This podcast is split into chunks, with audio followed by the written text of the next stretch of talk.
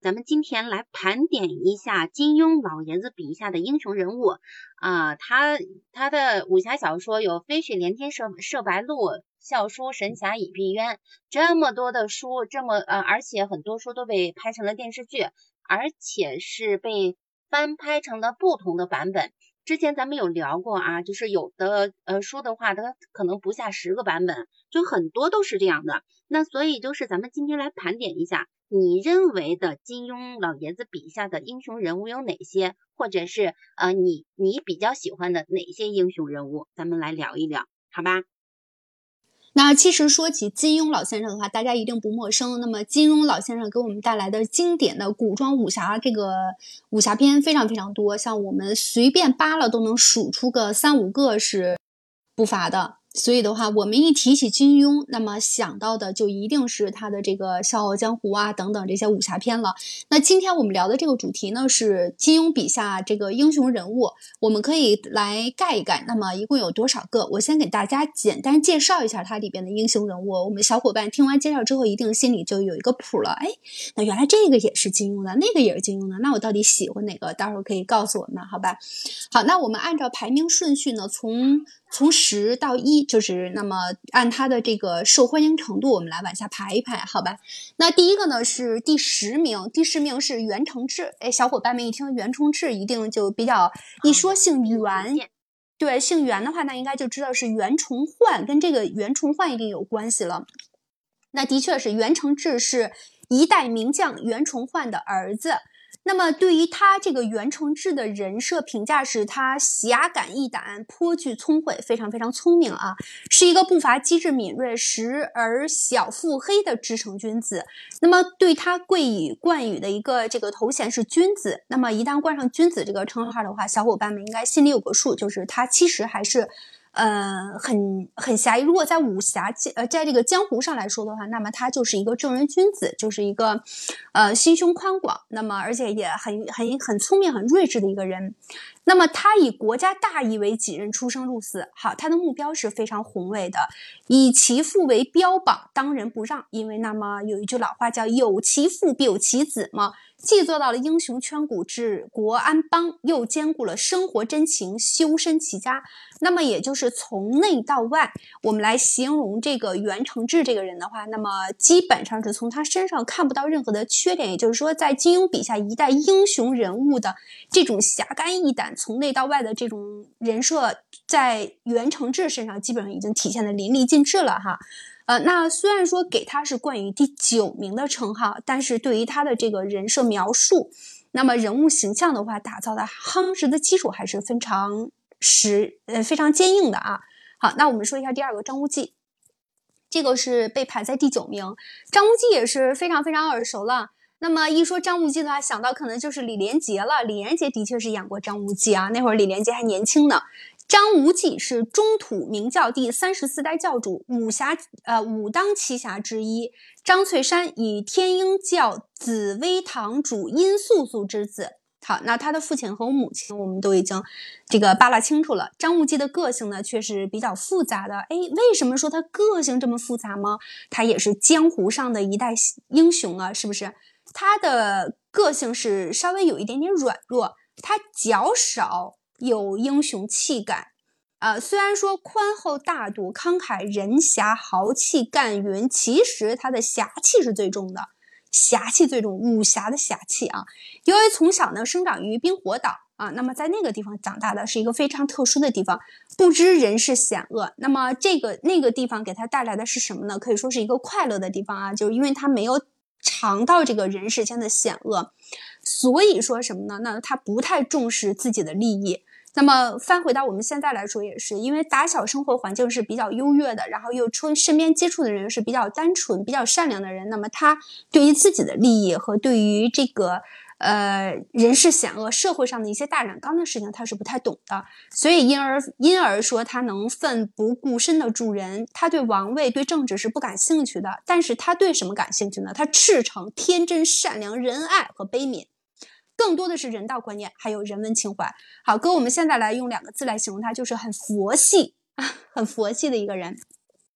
好，那第八名是洪七公。小伙伴们一听洪七公，应该非常的耳熟，眼见眼前一定是想起一幅画面，就是丐帮帮主。那么手拿着大鸡腿儿，然后满满的白发跟白胡子，一边唱着一边饮酒。的确，洪七公是丐帮帮主，黑白两道都十分的敬重他啊。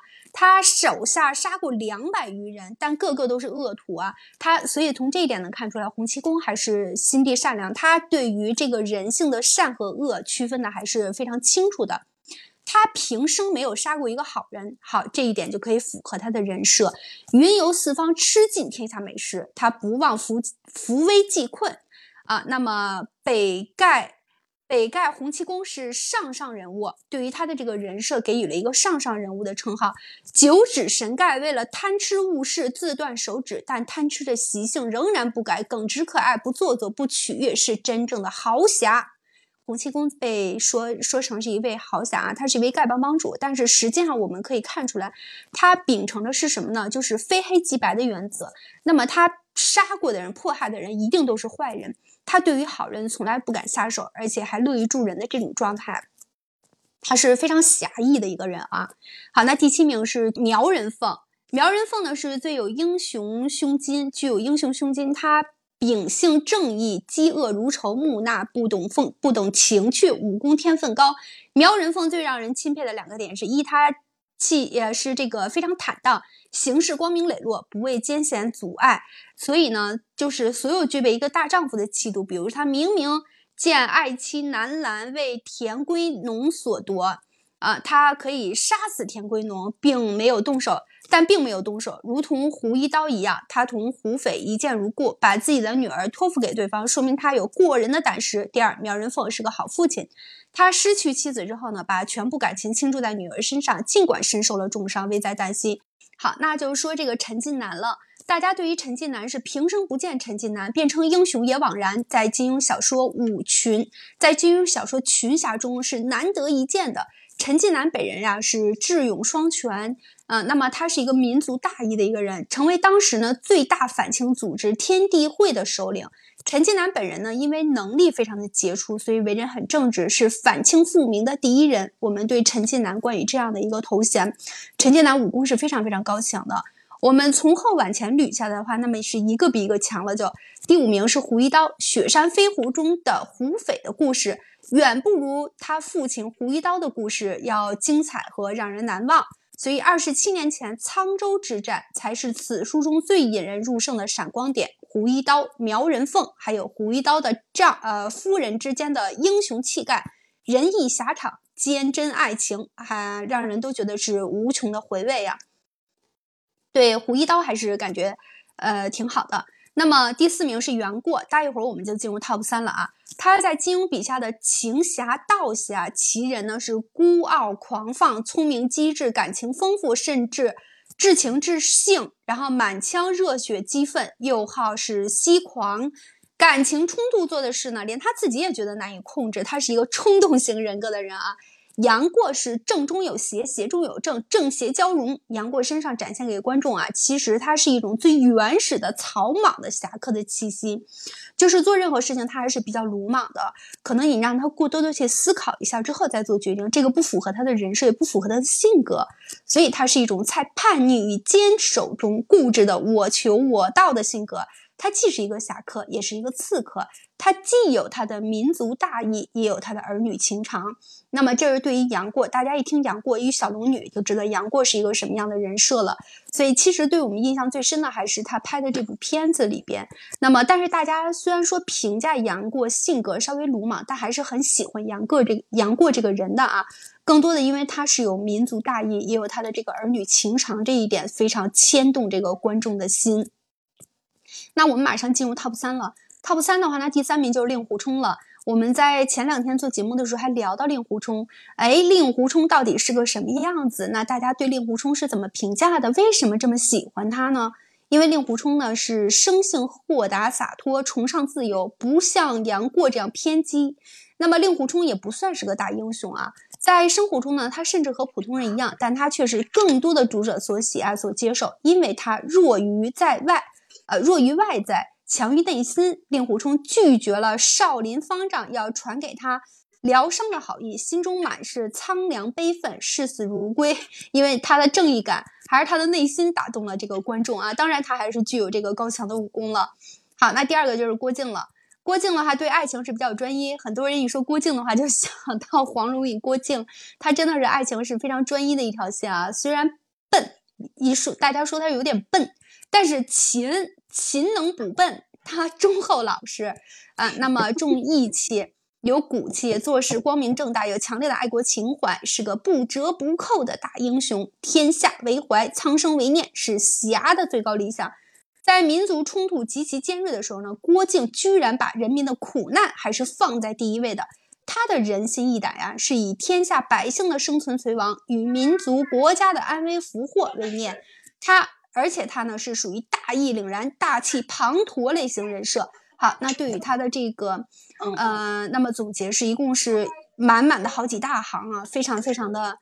嗯，怎么说非常全面，而且对他的这个总结也是非常客观的。那小伙伴们一定说了，哎，那金庸笔下大家到底第一名是谁呀？你叭叭叭说了说了那么多，一共九个了，是不是？我们就想要 top one。好，那现在给大家揭晓，第一名是乔峰。小伙伴们应该知道了啊，这么捋了这么多都没有捋到乔峰，想想这第一个应该是他。那么为什么要给他第一呢？因为金庸笔下的英雄人物实在是太多了，但是无论是论义气之豪迈，还是行笔之光明、胸襟之开阔，就只有乔峰能够称得上。那么这几点只有他做的是最盖的。乔峰啊是堪称人中之龙，而且他和郭靖是完全不同的两个性格啊。那么郭靖是看上去有一点完美，但看来看去呢有点假。为什么说郭靖假？那么我们在前面的时候已经说了，郭靖他这也专一，那也专一，又有义气又有骨气什么的，但是他给人表现出来的是什么呢？稍微有一点愚笨。愚既然说已经愚笨了，他还能做到这么的完美，是不是感觉说？这个把它刻画的稍微有一点点的假呢，是不是？那么有一点前后稍微有一点点矛盾的意思。但是作为乔峰这一块就不会具备这样的想法，就是不会给观众这样的感觉了，因为他本身是那么非常豪迈的一个人，而且也是很聪明。那么不像郭靖的性格，这一点是完全没有的。所以说乔峰很完美这一点呢，大家是毋庸置疑的。看来看去总是一条。那么，凛凛大汉就在你的面前，乔峰是儒家之侠的典范。好，儒家抬出来了。纵观乔峰一生的所作所为，无一处不体现着儒家的道德和精神。那么，我们说儒家为什么说把他能称为儒家大范呢？就是虽然说他对于这个任何事情上，他也的确是黑白分明。那么，最对坐在对。对待这个好人和坏人上面，他是区分的很明显。他胸怀呢又非常的宽广，有非常宽广，有这样的这个胸襟。那么同时的话，他对于这个人物，就对于大家的这个。态度，还有对于大家的一些看法等等，那么他具备这样的一些精神，就是你很坏，但是我并没有说完全把你踩在脚下的这个意思。那么我我能够发现说你身上也有一些优点，但是我绝对不会与你为伍这样一个状态。所以他在他的这个身上，并不是说体现着我身我的眼里只有两种颜色，非黑即白，那不是的。他能够把人物好的方面，他能够总结出来；坏的方面，他也同样能够吸取出他好的这一方面。所以这个是。他作为儒家的一个道义和精神，萧峰最后因人而死，呃，然后其结局也证明了这一点，所以他还是仁义是在嘴边的啊。好，那么那么我们已经盘了十个了，Top One 也跟大家揭晓了，真正的大英雄啊是不需要渲染的，大家来总结出这一点，也不需要造势。那么你就平平常常的在那里待着，就能让我们感觉到你的气势是是一个什么样子，有如滔滔江水，一发不可收拾了就。所以也不需要烘托，他只要就在那里随随便便一站，在我们眼前一过，就足以压倒一切。这个就是气势和内心的能量。这种大英雄，千万人中你一眼就可以看出来。好，那这个人物是谁？乔峰。好，那我们盘完了这十个人物了，每个小伙伴心里都有自己的想法。哎，那你说完了这个之后，介绍的这么详细，我想了想，我还是比较喜欢哪一个呢？其实说实话，对我来说呢，我也有点喜欢乔峰的。那并不是说因为他是 top one，主要就是他的这个人设和他的这个人，那么很让人。稀罕，就是可以说是很难遇到这样的一个人物啊，嗯，所以很喜欢。那我们小伙伴也来聊一聊，那么你最到底喜欢金庸笔下的哪一个英雄人物？好吧，我们首先来说这个英雄人物，他，嗯，就金庸笔下的英雄人物，他首先是必须具备民族大义，嗯，因为他是因为金庸写的这个文章也好，写的这个呃小说也好，故事情节也好。肯定是牵扯到很多的这个，嗯，民族呀，对抗外敌呀这些方面。那我们之所以能称他为英雄，那他肯定是侠之大者，为国为民。那么他身上肯定具备，就是说，呃，呃，叫达者，呃，什么？达者兼济天下嘛。也就是说，他肯定要，呃，帮助这个老百姓，帮助普通人。然后呢，他们自己呢，呃，也是一身的盖世武功，嗯。然后，并且是做出对国家、对这个民族、对人民都有大义的这种事情，嗯，然后这个事情就是是没有什么争议的。然后刚才悠悠盘点的这所有的十个人物也好，包括其他可能没有盘点到的这些人物也好，他们身上只要具备这样的性格，具备这样就是做了这样的事情，那他就应该是被算作是英雄，这个是毋庸置疑的。嗯，然后呢，我想从另外一个点上去说，呃，因为因为大家都是英雄嘛，因为大家也都没有什么，呃，也都就是说在当时那个时代，在自己那个时代里，在自己的这个呃，就是自己的这个嗯能力范围之内吧，就做到了这个英雄所做的、所应该要去做的和我们认为他应该去做的这些事情，呃，但是呢，就是。英我我的感觉是什么呢？英雄也是人，然后英雄呢，他本身也是一个呃有血有肉的、有情感的这样一个嗯一个人物，而在这一点上呢，每个英雄就不太一样了。所以呢，这也是我觉得特别有意思和呃可能是作家他本人去塑造这个人物的时候给他赋予的一种嗯性格呀，然后这些不同的地方啊，要不然的话呢，所有人都都都只有一个。一个模式的话，那就很无趣了。呃，那我看他们的时候呢，我可能更多的是从这个情感的方面，因为我是个女性嘛。然后可能，嗯，大家就说她武功都都挺高，然后呢，颜值也都非常不错。嗯，然后我们就看，啊，然后可以从两方面看嘛。一个是就是某一类，它属于一种硬汉的形象，比如说乔峰啊，比如说这个胡斐啊，嗯，然后还有这个苗人凤啊，这些都属于那个。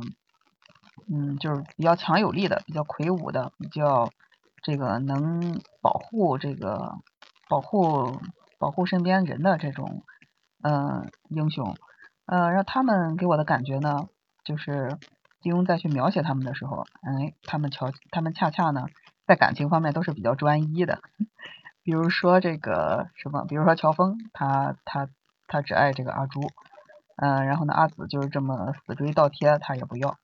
嗯，然后苗人凤呢，也是爱他妻子，然后虽然他妻子背叛了他，然后甚至于说都让他就是嗯自己颜面受损，但是呢，哎，他依然就是很珍惜这个女的，也没有说把她，并且连他的奸夫都没有杀掉，嗯，然后他可能从某一个方面来说吧，他们心胸就是非常宽广。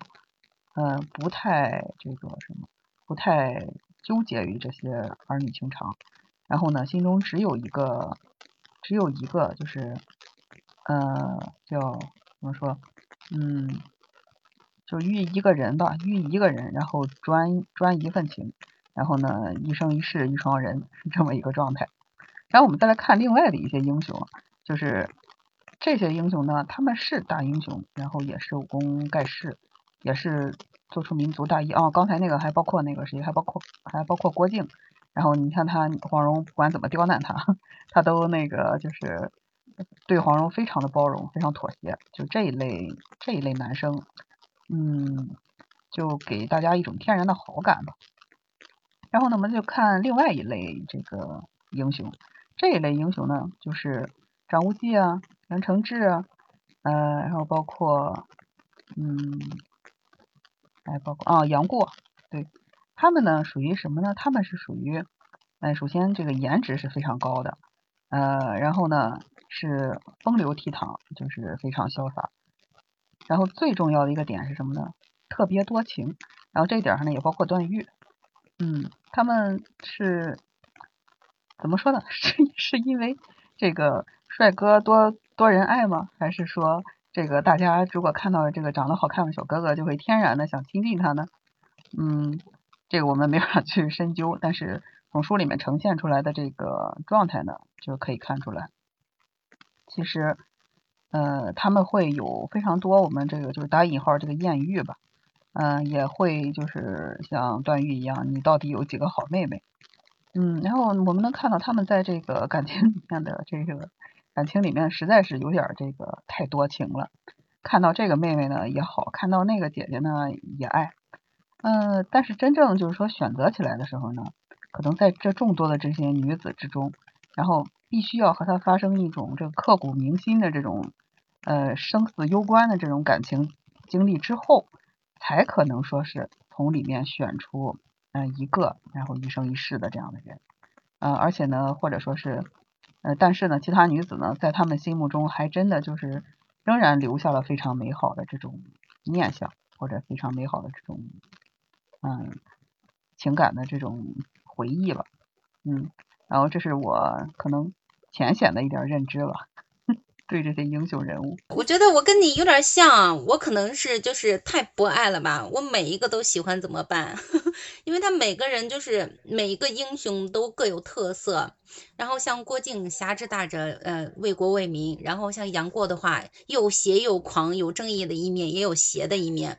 然后那个像呃袁承志，我了解的不多啊，暂且不说他。你看像令狐冲的话，其实就是作为一个。金庸笔下的一个侠吧，也算是一个侠。嗯，他就是最后虽然说归隐归隐江湖了，但是就是整体的，从一开始他从一个无名小卒吧，他只是华华山派的一个大师兄，但是他后来慢慢的发展到就是成为江湖人尽皆知的一一大侠的时候，就是他整个的历程是让人很心疼的。啊，然后再说到还有谁啊？像张无忌，张无忌的话。我我在想，他可以称之为英雄吗？因为他的英雄气概并不是那么的多，但是他又有侠义心肠，所以这个人他其实可能算是比较有争议的。那还有像那个呃那个那个那个他的外公是谁来着？就是那个啊，我想想我想想，不是他外公，是他那个，哎呀，那个叫什么来着？啊，张三丰。哦，嗨，不不不。不 说他们，我刚刚说错了，我是说想说那个谁张三丰，张三丰的话，他就是呃。是在他出现的时候，除了在《神雕侠侣》里面，他出来的时候是一个小和尚，就是一个小一个小人物。然后那个时候的话，他其实，郭襄是一见杨过误终生。然后那个张三丰的话，他那时候应该是叫张君宝的。然后一见郭襄也算是误终生吧，也是也是这样的一个人物。然后他其实也做了很多事情嘛，然后在江湖上的威望很高，然后成立武当派，呃，然后怎样的一个存在，就是。特特别高寿的一个人。然后他收了七个徒弟，然后啊，就是这些徒弟可能都跟郭襄、郭女侠，然后他们就是有一定的关系，等等等等。就是那你说到这个的话，就是嗯，英雄人物一般都会啊，就是可能有些人他不会嗯说儿女情长，但是如果说这个英雄他跟啊爱情有更多的关系的话，可能会更加的深入人心啊。有时候我是我忍不住会这么想啊。那你像那个就是张三丰的话，你你想想。他这一辈子啊，虽然说收了七个徒弟，然后创那个创建了武当派，而且在他手里面发扬光大，然后呃，作为呃像那个有什么南南有少林，还有什么有武当啊，成为武林的两大派之一，就是这样的，就是在武学上的成就，或者说在事业上，他的成就是非常高的。但是令人嗯唏嘘的就是呃他的情路是比较坎坷的，虽然说有心。但是啊，就是落花有有意，流水无情嘛，嗯，就是这两个人就有有时候又会让你觉得就是很励志。你看郭襄，呃，就是在感情上算是受挫，或者是他从来就没有表露过更多，嗯，他就是把对杨过的那份爱意放在心里面，然后创建了峨眉派，嗯，而且也做出了自己应有的贡献嘛，或者是说就是在江湖上有一定的地位。那那个张三丰其实也是一样的。那从这个角度来说，就是嗯，他们也是。也是呃很励志的存在，呃像张三丰的话，应该单不能简单的说他是英雄人物了，因为就是刚刚悠悠也盘点了这十大英雄人物里面是没有涉及他的，我觉得他是一个超然的存在。那像就是其实我突然有又想什么，嗯，就是咱们今天盘点的的英雄人物其实没有涉及女性的，咱们 改天聊一聊金庸笔下的这些比较伟大的女性。嗯嗯，然后其实我想说，就是呃，因为没有提到的一个人，咱们之前也聊过，那个就是《鹿鼎记》里面的韦小宝。呃，一开始的时候，我在想，这个人这一个小人物啊，一点点算是小人物逆袭的一个典范，他不并不能称为英雄人物。但是聊到最后的时候，我发现其实他不是的。虽然说他是一个小人物，但是他做了非常非常多的大事，那就是最后我得出的结论之是，他他也是一个英雄人物，只不过是。呃，像他呃有也是有七个老婆，然后张三丰有七个徒弟，他有七个老婆，呃，然后那个像段正淳的话，嗯，他他其实也有很多个啊，算是情人吧，不能算是老婆，嗯，但是就是咱们提到段正淳的时候，会觉得这个人，哎呀，太渣了，见一个爱一个，但是提到韦小宝的时候，大家反而不会觉得，就是他娶了七个老婆，不会觉得他渣，然后最重要的一点，可能就是因为他负责任嘛，他就是可以在这七个女人。人当中啊，他可以嗯，就是雨露均沾或者是什么的，就是这个人可能情商会更高，而且他做了非常非常多的事情啊，然后就是呃。包括什么那个擒鳌拜呀，然后平三藩呀，还有其他的一些事，他就是呃成功的进到什么白龙教做了白龙使，然后又拜拜了哪个哪个尼姑当师傅，然后拿到了四呃四十二章经，然后还是天拜了天地会的陈近南为师傅等等等等。那就是作为一个小人物的话，他整个的历程就是他的整个的这个人生走过的这个过这个历程啊，可以说非常非常的传奇。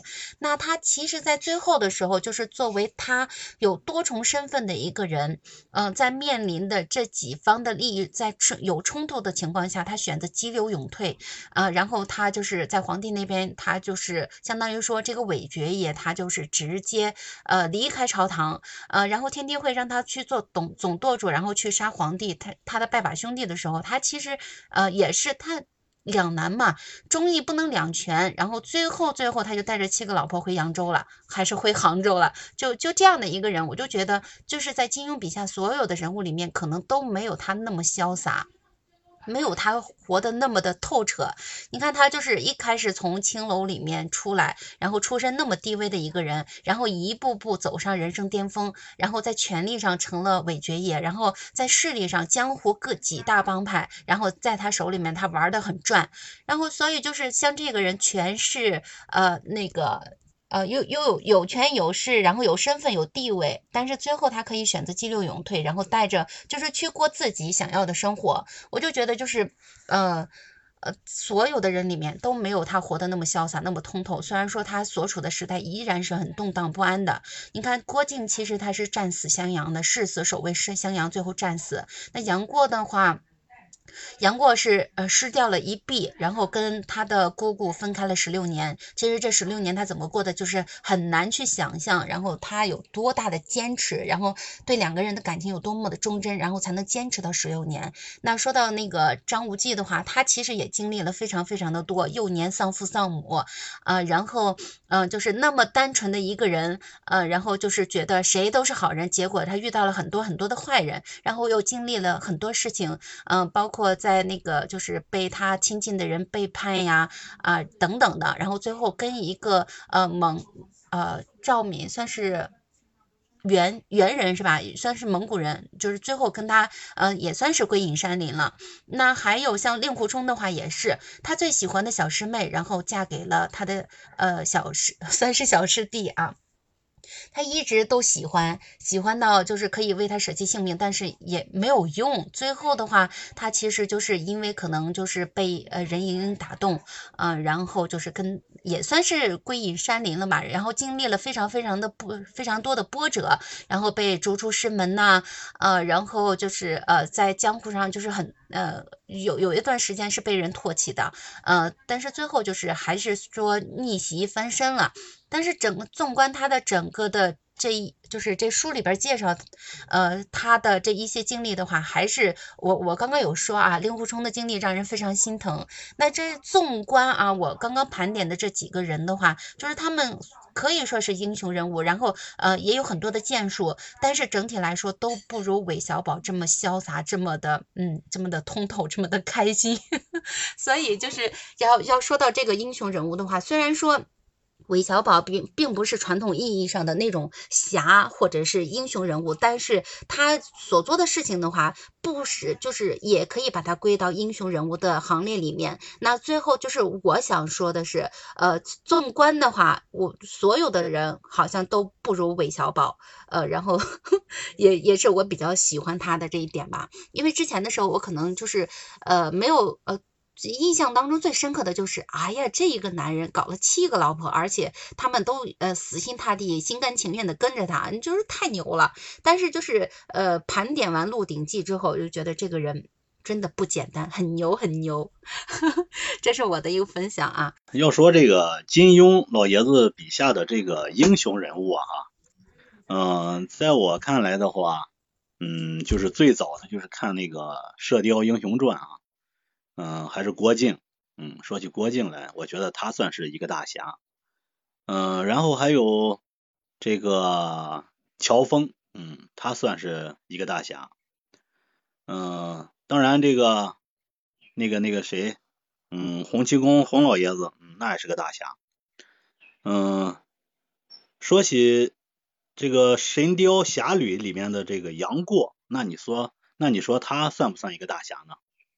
那我觉得他也是个大侠，最后不是也称为神雕大侠吗？对吧？咱们说起这个大侠来，我觉得挺有意思一个事儿啊。你看这个郭靖非常忠厚老实，嗯，略带着一点这个，嗯，就是很笨的那种感觉，这么一个人物。嗯，当然那个黄蓉是非常伶俐的啊，这个，嗯，也是才思敏捷。嗯，但是他们养出来的孩子啊，就挺有意思的。你看那个，嗯，郭芙，对吧？非常刁蛮任性。这个与他这个相比呢，嗯，那个那个杨那个杨过，杨过的父亲反而跟那个郭靖啊，就是跟这个对跟郭靖吧，是他们两个的性格是差别很大的。嗯，然后那个杨康嘛，为了追求荣华富贵，嗯，可以就是出卖自己的这个国家，啊，去卖国求荣，嗯，去认贼作父啊，就那种感觉。但是杨过不一样。那么杨过为什么能够在那样的这个环境中长大？为什么杨过确实却是一个呃，称之为这个一代大侠的这么一个人物呢？其实就是说，杨康他跟他的成长环境有很大的关系啊。他母亲从来没有告诉过他，就是呃那个完颜洪烈不是他的亲爹，呃，然后他就是从小，而且完颜洪烈对他很好，嗯，他就是过惯了，就是由奢入俭很难的，呃，然后他其实就是没有特别明确的、明显的就是那种家国的观念。他就是在金国长大，享受的是那那种待遇，然后回到南朝之后，其实他有没有想过回来？然后他其实想过，也做过，但是他经历的这些事情，就让他觉得就是，呃，也是就是还是那一点啊，由奢入俭难太难了。他本身就没有形成一个很正的三观，但是反观那个郭靖的话，他母亲从小教给他什么？他教教给他的是那些，就是你要有责任心，然后呃，你是宋人，你不管什么时候你是宋人，然后你父亲是怎么死的？但是包惜弱她其实是沉湎于她丈夫死去的那个呃伤心难过里面，她一直不能自拔的，所以她疏于教导。那另外呢，另外呢就是就是养那个郭靖他母亲，就是虽然说可能呃他就是非常非常小的一个小人物，但是他灌输给的杨过的那些理念、那些观念很正。那包括就是他跟铁木真，嗯，在让他在那个那个他母亲，就是拿着他母亲来威胁他、要挟他的时候，他母亲不惜不惜以死也要就是也要让那个郭郭靖离开这个大漠，然后不能受制于这个铁木真。他就是，所以他娘这个这个很关键，再加上杨过后来就是呃，再说到杨过啊，杨过后来他其实是有一段时间是在跟着那个回到桃花岛的，虽然说就是嗯。那个就是咱们看起来可能黄蓉对他有一些偏见或者怎么着的，其实他也是为了建立他的呃正确的世界观和人生观，所以他教给他的都是那些就是呃那些经典的东西，让他去读书明事理，然后他又那个看到他郭伯伯的人那个为人，就是言传身教这个东西很重要。所以就是在杨过他小的时候，他这些三观都已经建立起来了。那中间他其实为什么说杨过亦正亦邪呢？因为他就是他中间有一段时间，呃，听呃了小人的教唆，然后开始，嗯，就是。呃，想要找他的郭伯伯报仇，报杀父之仇，但是他就是看到了他这个郭伯伯，然后就是呃，为了保卫襄阳的百姓，然后就是呃立不说是立下汗马功劳吧，反正就是身先士卒的那样。他其实受触动很大。那另外他去到那个全真教，他不只是因为就是不单单是那个只碰到了赵志敬这样的就是不好的师傅，还有全真教其他的人比较正义的人，就是他所有见过的这些人的话。对他有很很大一部分都是那些正比较正能量的影响，所以就是杨过整体才没有长歪。那么我是这么觉得啊。那么那么谁谁呢？那你要这么说的话，那个郭芙呢？那郭芙从小他就是黄蓉跟郭靖的第一个孩子，然后郭靖那个人的话，就是其实第一个孩子的话宠成这种刁蛮任性的性格有什么不呢？本身黄蓉就是一个这样的人呐，是不是啊？他本身。就是在跟那个郭靖，呃，他们两个就是啊，确定关系或者是在之前的时候，你有没有觉得其实黄蓉也很刁蛮，也很任性啊？嗯，是的。那个金庸写了很多的小说，搬成了就是很多都搬上了荧幕啊。然后对，就是每个人心目中的英雄人物可能都不太一样。就像悠悠一开始盘点了十大那个英雄人物，但是呢还有很多没有囊括进来。那就是未尽的话题呢，咱们可以呃单独再找时间继续聊啊。那就是希望呃我们的分享呢，然后能带带给你更多的思考，然后也咱们也带着思考去再去围读或者是呃去看金。金庸的那个金庸笔下的英雄人物，或者是去看书，或者是呃去看电视剧，因为经典的话是永流传的啊。那今天的话，咱们节嗯节目暂时到这里，要跟大家说再见啦，拜拜。